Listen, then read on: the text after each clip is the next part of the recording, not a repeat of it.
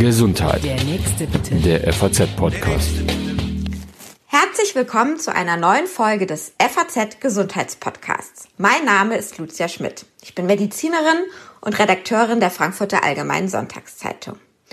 Heute möchte ich gerne über ein Thema sprechen, das zu vielen Konflikten führen kann. Einmal zu Konflikten in den Betroffenen selbst, aber sehr oft auch zu Konflikten innerhalb einer Familie, innerhalb der Angehörigen. Es geht um Autofahren im Alter. Immer wieder gibt es in Deutschland Diskussionen darum, dass ältere Menschen doch gesetzlich vorgeschrieben werden sollte, ab einem bestimmten Alter eine erneute Fahrprüfung zu machen oder zumindest eine Überprüfung dieser Fähigkeiten.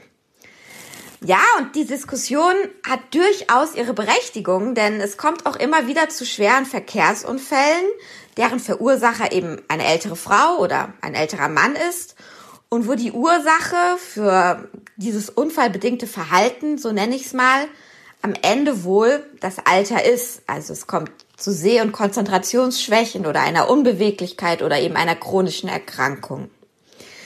Ja, aber wer gibt schon gerne das Autofahren auf? Junge Menschen können sich das äh, auch schon vorstellen, denn wenn man nicht mehr Auto fahren kann, dann bedeutet das auch eine Aufgabe der Freiheit, zumindest wenn man es gewohnt ist und sein ganzes Leben lang gemacht hat. Petra Wagner ist Chefärztin der geriatrischen Kliniken an den Kliniken des Main-Taunus-Kreises und sie hat auch immer wieder mit älteren Menschen zu tun, denen sie vermitteln muss, dass Autofahren mit einer bestimmten Diagnose oder in einem bestimmten körperlichen Zustand jetzt gar nicht mehr oder zumindest aktuell nicht mehr möglich ist. Mit ihr möchte ich heute darüber sprechen, ähm, ja, was für Kriterien eigentlich an den Tag gelegt werden, wenn man darüber spricht, ob jemand fahrtauglich ist und ähm, was sie für Konflikte miterlebt in den Familien, aber vielleicht auch mit dem Patienten selbst. Liebe Frau Wagner, herzlich willkommen. Hallo Frau Schmidt, ich freue mich, dass ich hier bin.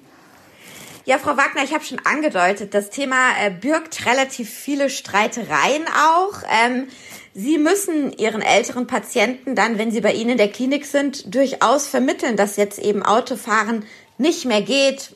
Vielleicht für eine Zeit, aber vielleicht auch tatsächlich für immer. Was erleben Sie denn da für typische Reaktionen? Ja, also man muss natürlich erstmal überlegen, welche Patienten ich hier in der Klinik sehe. Also wir haben Patienten mit einem Durchschnittsalter von 82 in der Altersrange, also zwischen 70 und unsere älteste Patientin war 104 Jahre. Und zwei Drittel der Patienten sind Frauen, ein Drittel Männer. Und ich würde schätzen, dass von der Patientengruppe circa 15 Prozent noch selbst Auto fahren.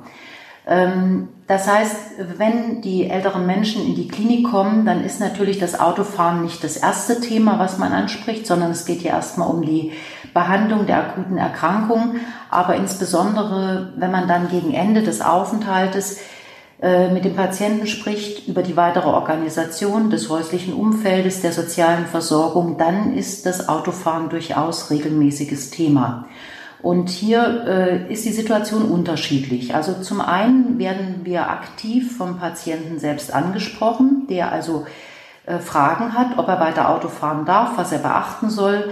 Ähm, es ist auch so, dass manchmal von den Angehörigen an uns herangetragen wird, bitte sprechen Sie doch mit dem Vater, mit dem äh, Opa, dass er eigentlich nicht mehr fahren sollte. Wir haben schon länger Bedenken und wir trauen uns nicht oder wir haben es schon angesprochen und er hört nicht auf uns. Ähm, und da wir routinemäßig auch erfassen, ob Patienten noch Auto fahren, wenn wir während des Aufenthaltes Bedenken haben bezüglich der Fahrtauglichkeit, dann sprechen wir das Thema auch aktiv ärztlich an. Und jetzt kann man unterscheiden. Patienten, die das Thema selbst ansprechen, hier kommt man wirklich gut in den Dialog.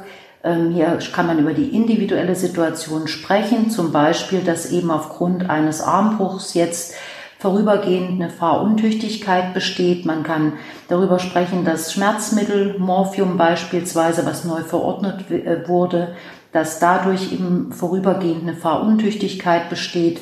Es wird zum Beispiel auch mit den Therapeuten das richtige Einsteigen ins Auto geübt. Wie steige ich nach einer Hüftgelenksoperation richtig ins Auto ein, damit keine Luxationen entstehen? Oder man kann einfach darüber sprechen, welche Alternativen habe ich im Moment, um zu Hause versorgt zu werden? Wer kann für mich einkaufen gehen? Wer könnte für mich Dinge erledigen, solange ich nicht fahren kann?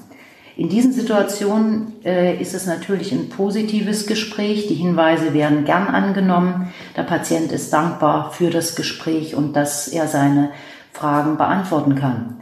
Kompliziert wird die Situation natürlich dann, und ich denke, darauf zielt auch Ihre Frage ab, wenn bei den Patienten Persönlichkeitsstörungen vorliegen, die schon vorbestanden haben, wenn Demenzerkrankungen insbesondere vorliegen oder wenn akute Verwirrtheitszustände, ein sogenanntes Delir, zum Beispiel nach einer Operation vorliegt.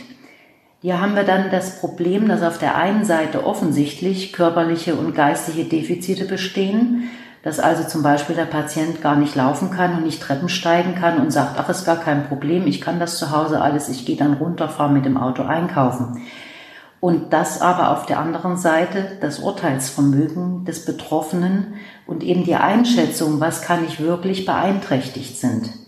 Medizinisch äh, spricht man dann auch von einem fehlenden Störungsbewusstsein. Und wenn man in solchen Situationen dann natürlich das Thema Autofahren anspricht, dann trifft man auf erheblichen und heftigen Widerstand. Und ich, es ist nicht ganz selten, dass man dann als Arzt persönlich beleidigt wird. Es wird dann regelmäßig mit dem Anwalt gedroht. Und ich kann mich sogar erinnern, dass man einmal versucht hat, mich zu bestechen, damit wir uns nicht zur Fahrtauglichkeit im Arztbrief äußern. Ähm, ge gerade bei Männern muss man auch sagen, ist es so, dass sie ihre Fitness im Alter über die Fähigkeit, Autofahrt zu fahren, definieren. Und wenn man dann das Thema anspricht, das ist, als ob man in ein Wespennest sticht. Also das ist etwas, das wird überhaupt nicht gern gehört. Und da muss man einfach mit Fingerspitzengefühl versuchen, einen Zugang zu finden, äh, mit sachlichen Argumenten eine gemeinsame Basis zu finden, die Angehörigen mit ins Boot zu holen, vielleicht auch den Hausarzt mit ins Boot zu holen, der ja den Patienten schon lange kennt und wo auch meist ein besonderes Vertrauensverhältnis besteht. Weil letztlich ist das schon eine Verantwortung, die man hat und ein Konflikt, den man als Arzt, als Patient und als Angehörige hat, weil einerseits möchte man natürlich die Selbstbestimmung des Betroffenen achten und man will auch, dass er weiter am Leben teilnehmen kann, dass er seinen Hobbys nachgehen kann, dass er sich mit Versorgungsfahrten selbst versorgen kann. Aber andererseits hat man natürlich auch eine gesellschaftliche Verantwortung und möchte eben die Eigen- und Fremdgefährdung unbedingt vermeiden. Ähm, und was Patienten auch oft nicht bedenken, insbesondere wenn sie den Arzt dann persönlich angreifen bei solchen Gesprächen, ist, dass ich als Arzt ja auch verpflichtet bin, bei bestimmten Erkrankungen den Patienten explizit aufzuklären und das auch zu dokumentieren. Und wenn das nicht erfolgt, dann mache ich mich selbst angreifbar. Mhm. Jetzt ähm, haben Sie eben schon gesagt, ähm, Sie müssen auch dann in dem Arztbrief eben oder jetzt am Schluss, Sie müssen sich auch rechtlich absichern, dass der Patient noch fahrtauglich ist oder halt eben nicht mehr. Ähm, was sind das denn für Kriterien, die da getestet werden? Also ich meine, das ist natürlich auch gesetzlich festgelegt, aber jetzt speziell auch nochmal bei älteren Patienten. Nach was gucken Sie da speziell? Mhm. Also äh, man unterscheidet im deutschen Gesetz zunächst erstmal die Begrifflichkeiten Fahrtauglichkeit oder Fahreignung und die Fahrtüchtigkeit. Also die Fahreignung ist definitionsgemäß die zeitlich unbegrenzte Eignung zum Fahren eines Kraftfahrzeuges. Und die Fahreignung äh, setzt also voraus, dass ich zum einen körperlich und geistig die nötigen Voraussetzungen habe, um ein Fahrzeug zu führen und dass ich mich aber auch entsprechend äh, im Straßenverkehr regelkonform und sicherheitsgerecht verhalte. Also das ist dann eine Frage der persönlichen Einstellung des Verhaltens. Und wenn diese beiden Voraussetzungen vorliegen, dann bin ich in der Lage, ein Fahrzeug zu fahren, zu führen, habe also eine Fahreignung. Der Begriff der Fahrtüchtigkeit, das ist eine momentane, zeitlich begrenzte Fähigkeit zum Autofahren und das wird natürlich häufig in der Negation verwendet. Das heißt, wenn ich Alkohol getrunken habe, dann bin ich zwar prinzipiell fahrtauglich, aber in diesem Moment für diesen Abend bin ich eben fahruntüchtig. Mhm. So, wie äh, beurteilen wir das jetzt? Also wonach schauen wir als Arzt? Wir können natürlich in der Klinik oder auch in der Hausarztpraxis, in der neurologischen Praxis äh, keine komplette verkehrsmedizinische Untersuchung abbilden, wie sie zum Beispiel in speziellen Einrichtungen beim TÜV durchgeführt wird. Ähm, man muss auch sagen, es gibt jetzt keinen einzelnen Test, dass man sagt, wenn ich das jetzt mache, dann weiß ich genau ja, nein, sondern man muss immer verschiedene Informationen wie Bausteine im Zusammenhang betrachten, ähm, um sich ein Bild über den Patienten zu erfassen, äh, zu machen. Und es gibt äh, vier Stufen in der Diagnostik, in der äh, verkehrsmedizinischen Einschätzung. Und Stufe 1 und 2 sind also gut im Krankenhaus und in der Arztpraxis möglich. Ähm, Stufe 3 und 4 gehen dann meistens nur in spezialisierten Einrichtungen äh, der Verkehrsmedizin, wie zum Beispiel eben Kondiak äh, vom TÜV in Frankfurt. Das wäre so eine Einrichtung hier in der Nähe. Stufe 1 umfasst also, dass ich den Patienten zu seiner Vorgeschichte befrage, welche Vorerkrankungen liegen vor und dass ich seinen aktuellen körperlichen und geistigen Zustand einschätze. Und ähm, es sind in der Fahrerlaubnisverordnung sehr viele Erkrankungen aufgeführt, ähm, die mit einer zumindest vorübergehenden Einschränkung der Fahrtauglichkeit einhergehen. Das ist also gesetzlich sogar vorgeschrieben. Ähm, besondere Erkrankungen, auf die man eben ein Augenmerk haben muss, sind natürlich Sehstörungen, aber auch Hörstörungen. Dann, wenn akute, schwere Erkrankungen erst kurz zurückliegen, also zum Beispiel eine Intensivbehandlung, ja, in der, im Rahmen der Covid-Infektion zum Beispiel, ähm, dann Schlaganfälle äh, oder Hirnverletzungen, ein schlecht eingestellter Diabetes mit wiederholten Unterzuckerungen, plötzliche Bewusstlosigkeiten wie zum Beispiel Synkopen. Da sollte man auch zunächst ein halbes Jahr nicht fahren, auch wenn die Ursache der Synkope erstmal beseitigt scheint ähm, bei Krampfleiden, Epilepsien, nach bestimmten orthopädischen Operationen, insbesondere bei Demenzerkrankungen und bei Morbus Parkinson. Hier ist also gesetzlich vorgeschrieben, dass man in regelmäßigen Abständen halbjährlich meistens ähm, erneut die Fahrtauglichkeit prüfen muss, ob sie noch besteht. Suchterkrankungen sind ein Thema und ein ganz wichtiges Thema ist die Multimorbidität. Man weiß, also Multimorbidität bedeutet, ein Mensch hat mehrere chronische Erkrankungen und muss deshalb mehrere Medikamente regelmäßig einnehmen, mehr als fünf verschiedene. Und man weiß, wenn diese Konstellation vorliegt, dann steigt das Unfallrisiko auf das zweieinhalbfache an.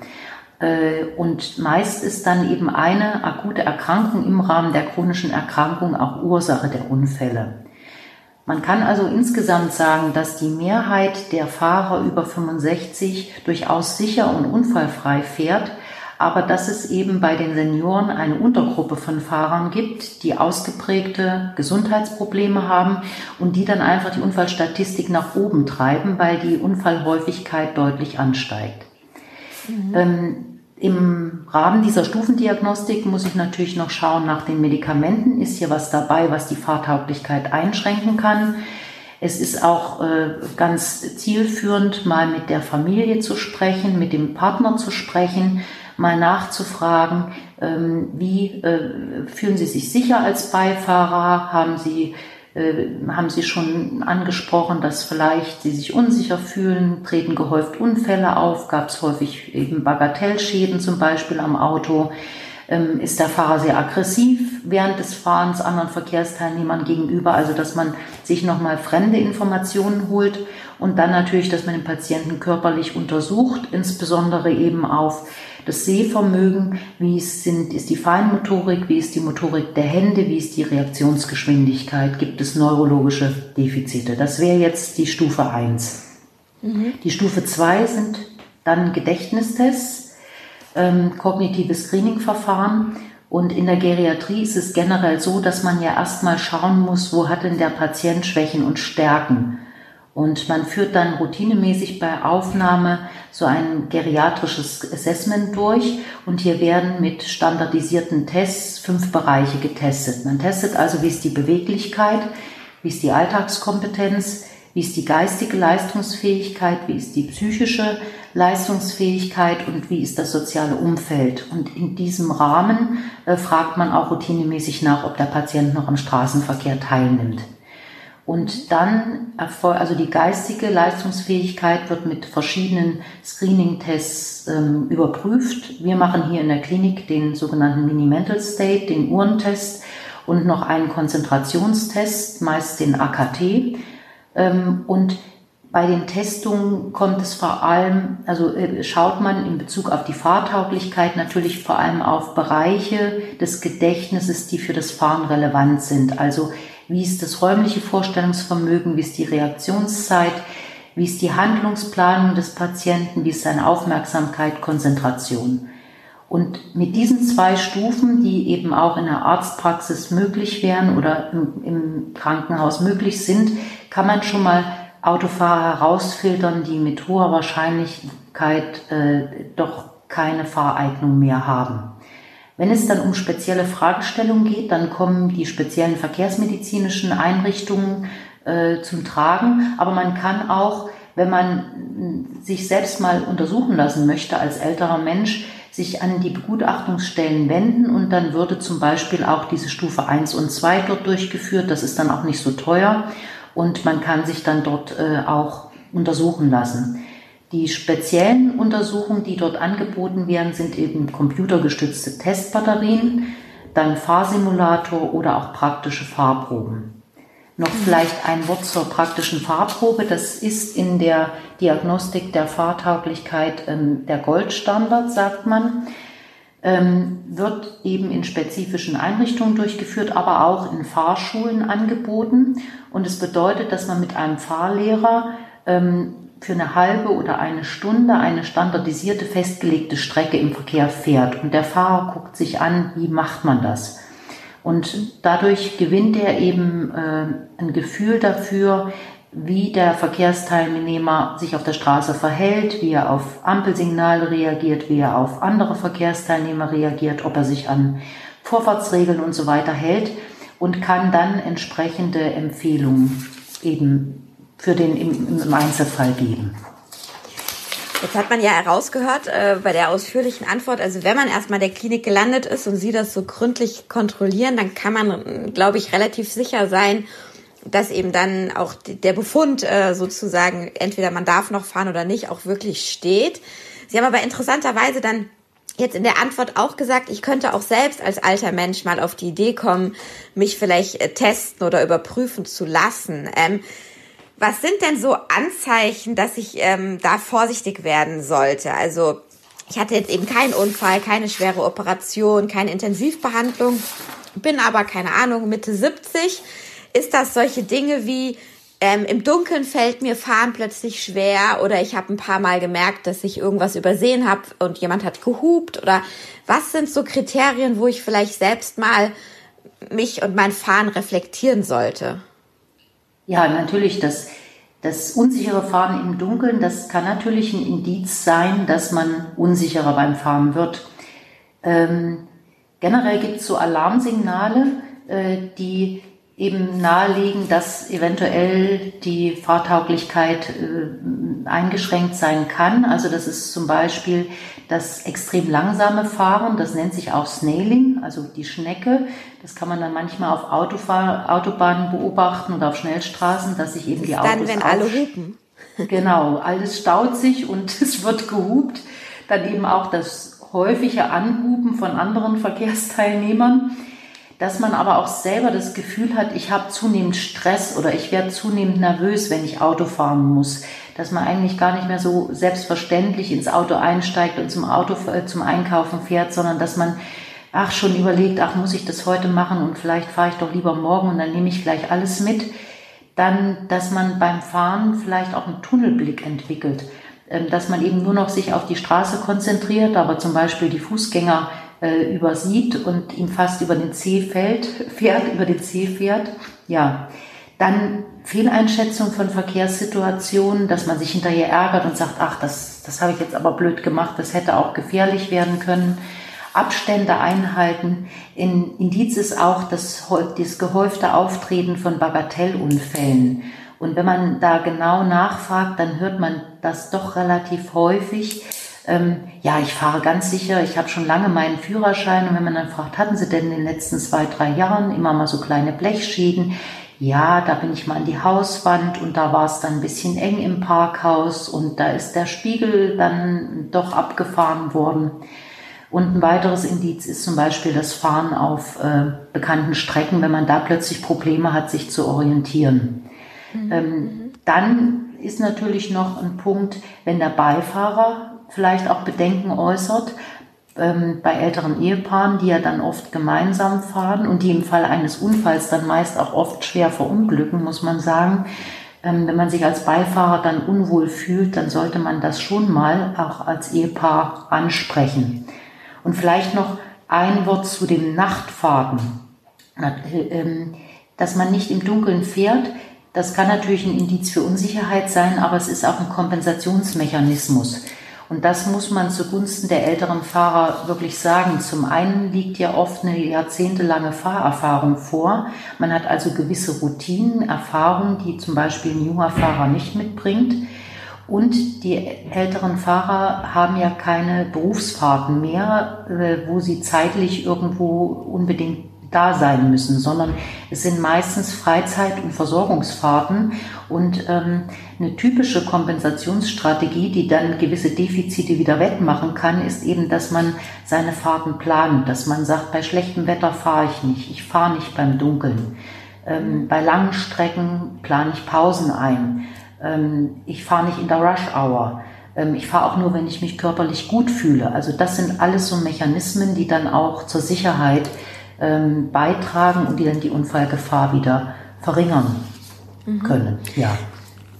Ich will jetzt nochmal von dem persönlich so ein bisschen auf das Gesellschaftliche kommen. Und zwar, ähm, ich habe ja schon gesagt, es gibt immer wieder Diskussionen, auch mediale und öffentliche Diskussionen darüber, eben sollten ältere Menschen völlig unabhängig von all den Kriterien und Vorerkrankungen, die Sie gerade berichtet haben, einfach ähm, ja solche Tests im Alter machen. Und im Prinzip die Zahlen, die man dazu finden kann, die sprechen eigentlich dafür. Es ist nämlich, ähm, es gibt Zahlen, die zeigen, dass seit 1980 die Gefahr, als älterer Mensch im ähm, Auto zu verunglücken oder einen Unfall zu bauen, um 29 Prozent gestiegen ist.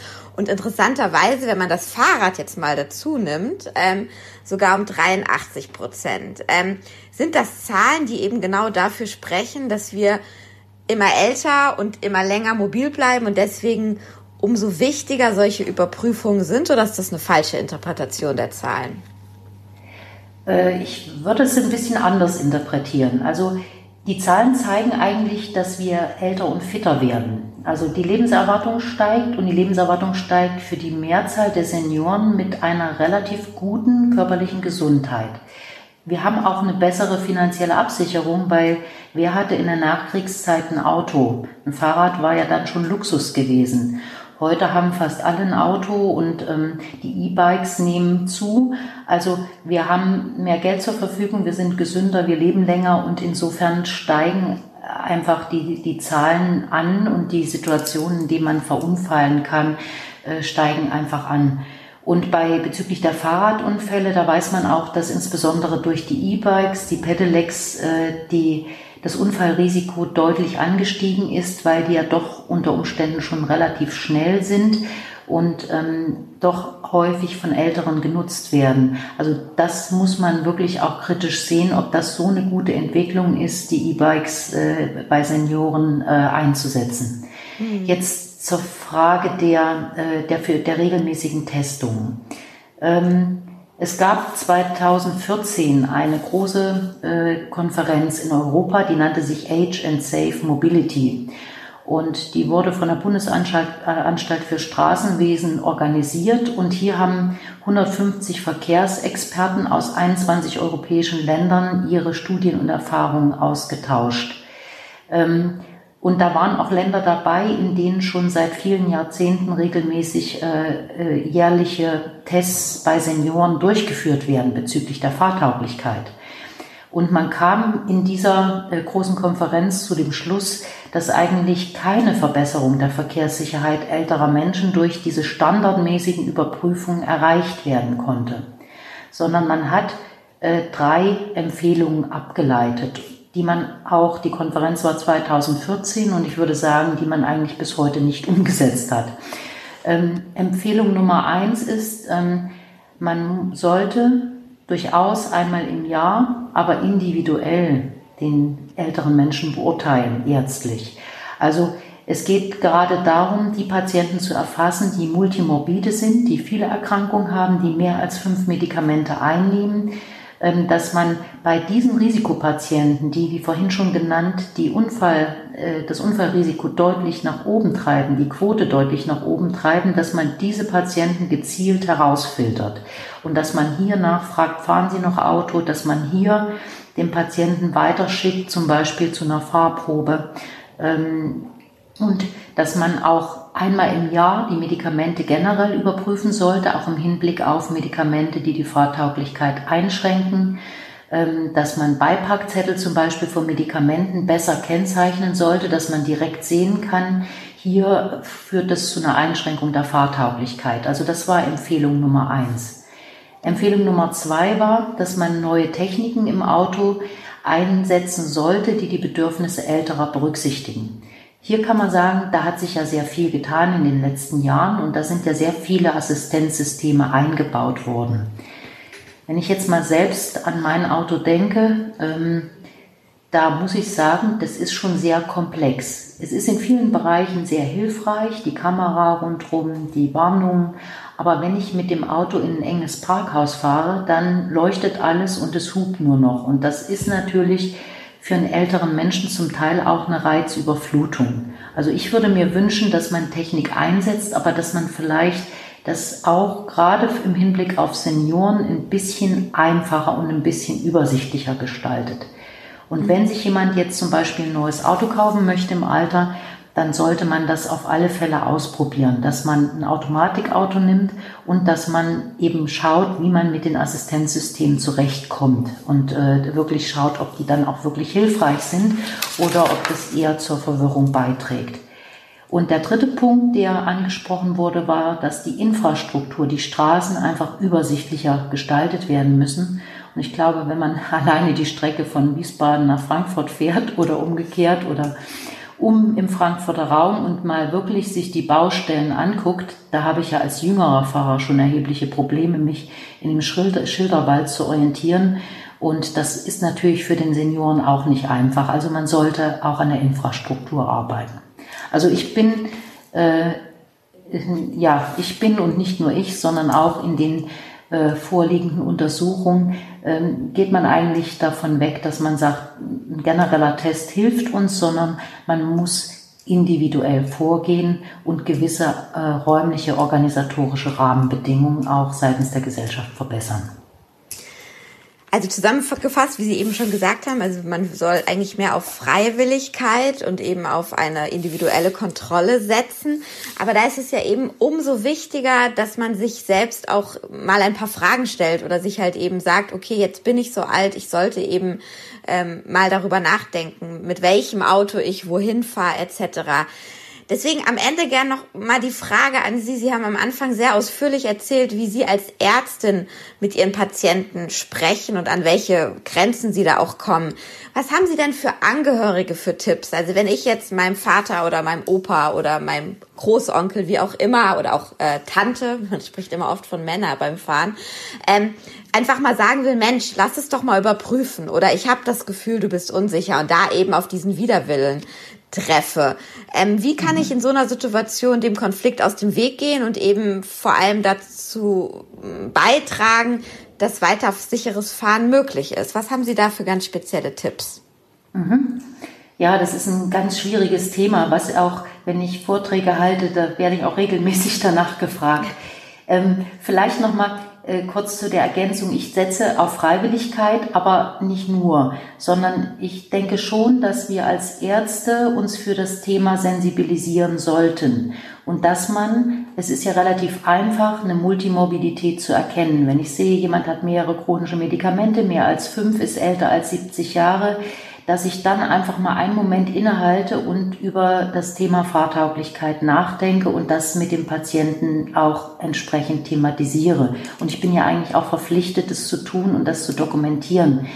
Und das Problem, was natürlich die Angehörigen haben, ist, das ist nicht der, äh, in der Regel nicht der compliante ältere Mensch, der schon selber sich unsicher fühlt und der selbst vielleicht schon nachgedacht hat, äh, die Fahrt, das Fahren einzustellen, sondern das ist natürlich immer derjenige, der unbedingt fahren will, ohne Rücksicht auf Verluste und der, äh, wo die Krankheitseinsicht eingeschränkt ist, also häufig bei dementiellen Erkrankungen. Und das ist natürlich immer das, was am meisten Konfliktpotenzial äh, bietet. Ähm, ja, was kann ich für Tipps geben? Also zum einen äh, erlebe ich in der Altersmedizin immer, dass es so Themen gibt, über die es schwerfällt, in der Familie zu sprechen. Und wenn man dann im Krankenhaus so über Themen spricht, wie zum Beispiel, ja, jetzt ist ein Elternteil pflegebedürftig geworden, wie soll das jetzt weitergehen mit dem Haus, mit dem Partner? Oder eine Inkontinenzproblematik oder es fällt auf, dass die geistige Leistung abgebaut hat, die sich ja meist im Krankenhaus dann nochmal akut verschlechtert oder eben auch das Thema Autofahren, dass das so Themen sind, die in der Familie ausgegrenzt werden.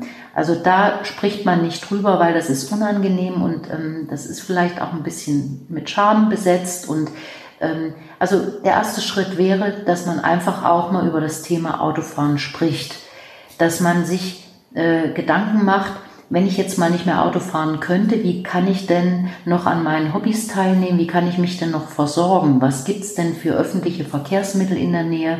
Was habe ich für regionale Angebote? Ähm, Gibt es vielleicht von der Seniorenberatung äh, Fahrdienste, die mich zum Computerkurs bringen? Ähm, also dass man einfach die lokalen Möglichkeiten auslotet und äh, dann sagt, warum muss ich eigentlich mit dem Auto in die Stadt fahren? Ich muss da einen Parkplatz suchen, das ist alles eng und schwierig, sondern warum nehme ich nicht den Bus? Dann gibt's von der Alzheimer Gesellschaft ein schönes Beispiel. Ähm, das habe ich auch von Angehörigen schon berichtet bekommen, dass sie tatsächlich sich das auch gefragt haben. Und zwar stand da, man sollte sich als Angehöriger fragen, würde ich mein Kind oder mein Enkelkind bedenkenlos im Auto mitfahren lassen bei der Oma? Oder bei den Eltern? Und wenn man diese Frage mit Nein beantwortet, dann wird es Zeit, sich mit dem Thema auseinanderzusetzen. Fand ich sehr plastisch und fand ich sehr schön. Ja. Absolut, ja. So, jetzt gibt es natürlich, jetzt sind wir, haben wir ja noch den Punkt, äh, wie kann ich, welche, welche Argumente habe ich, dass man sagt, wir sollten uns tatsächlich mal unterhalten. Also es ist ja oft das Problem der Versorgungsfahrten. Die Ehefrau hat keinen Führerschein, der Mann ist immer gefahren, jetzt hat er eine Demenz entwickelt, soll eigentlich nicht mehr Auto fahren. Das heißt, ich muss als Familie mir überlegen, wie kann ich die Versorgung weiter gewährleisten. Mittagstisch in der Nähe, Supermärkte, die liefern, äh, bestimmte Einkaufstage. Also ich muss mich um die Versorgung, ich muss Angebote machen in der Familie, wie man die Versorgung sicherstellen kann. Dann ist natürlich immer auch die Angst äh, des Älteren, dass er andere Verkehrsteilnehmer oder auch Familienmitglieder, Beifahrer gefährden kann. Das ist natürlich auch immer ein Punkt, den man thematisieren kann. Bei Demenzerkrankungen ist es prinzipiell so, dass äh, die Kfz-Haftpflicht unter Umständen den Schaden nicht zahlt oder sich vom Unfallverursacher zurückholt. Das heißt, man kann also, wenn man äh, bei Demenz weiter Auto fährt, durchaus die Familie sich selbst in große finanzielle Schwierigkeiten bringen. Ähm, also das ist sicher ein Thema, was man, äh, ein Argument, was man in der Diskussion äh, gut einsetzen kann. Dann ist es auch so, dass wenn Sie als Angehöriger eine Vorsorgevollmacht haben und Ihr Angehöriger hat eine Demenz entwickelt, dann können Sie auch wegen Verletzung der Aufsichtspflicht selbst äh, juristisch verfolgt werden, wenn derjenige bei Demenz Auto fährt und Sie nicht nachweisen können, dass Sie das Fahren unterbunden haben oder dass Sie sich zumindest bemüht haben, das zu unterbinden. Das wissen viele auch nicht. Ähm, mhm. Wurde das wurde jetzt so vor zwei Jahren oder so wurde das eingeführt und ich finde das recht bedenklich, diese, diese, ähm, also ich finde es auch sehr schwierig für einen Angehörigen, ähm, diese Verantwortung in der Form zu übernehmen. Dann kann man natürlich den Hausarzt mit ins Boot holen, dass man sagt, also der Hausarzt eben als langjährige Bezugsperson, dass da doch ein besonderes Vertrauensverhältnis hat und das hat dann doch ein anderes Gewicht, wenn der Hausarzt das Thema vielleicht anspricht. Dann kann man bei Demenzerkrankungen kleine Tricks anwenden, dass das Auto einfach eben nicht mehr im Hof steht, dass die Schlüssel halt irgendwie gerade weg sind, dass man das Auto auch lahmlegt oder dass der Enkel jetzt dringend das Auto braucht und ähm, dass es halt einfach nicht da ist. Und irgendwann geht es dann vergessen, dass man Auto gefahren ist. Und wenn nun wirklich gar nichts hilft und ähm, deutliche Bedenken bestehen seitens des Patienten, seitens des Arztes, äh, also nicht seitens des Patienten, seitens der Angehörigen, seitens des Arztes, gibt es natürlich immer die Möglichkeit, dass man bei der Führerscheinstelle oder der sogenannten Fahrerlaubnisbehörde das anmeldet, dass man Zweifel hat, ob die Vereignung noch besteht und dann gibt es eben von Amts wegen die Verpflichtung, diesen Hinweisen nachzugehen, gegebenenfalls ein Gutachten zu veranlassen und dann den Führerschein auch einzuziehen. Also man muss immer individuell schauen, was ist es für ein Mensch, mit dem ich spreche, ähm, wo kann ich vielleicht äh, einen Konsens erzielen, was sind Punkte, die ihn vielleicht berühren und die ihn zu einer Verhaltensveränderung bewegen können. Ja, Frau Wagner, besten Dank für all die Infos und auch nochmal diese praktischen Tipps am Ende. Ich denke, ähm, ja, ich will nicht sagen jeder, aber viele Menschen kommen irgendwann eben in diese Situation, dass sie sich das selbst fragen müssen oder sich um ihre Angehörigen kümmern müssen. Also herzlichen Dank für das Gespräch. Ja, ja. ich danke Ihnen auch. Ja, und Ihnen, liebe Hörerinnen und Hörer, herzlichen Dank für Ihr Interesse auch an diesem Podcast. Ähm, ich freue mich, wenn Sie auch das nächste Mal dabei sind und bis dahin wünsche ich Ihnen alles Gute. Gesundheit. Der nächste bitte. Der FAZ-Podcast.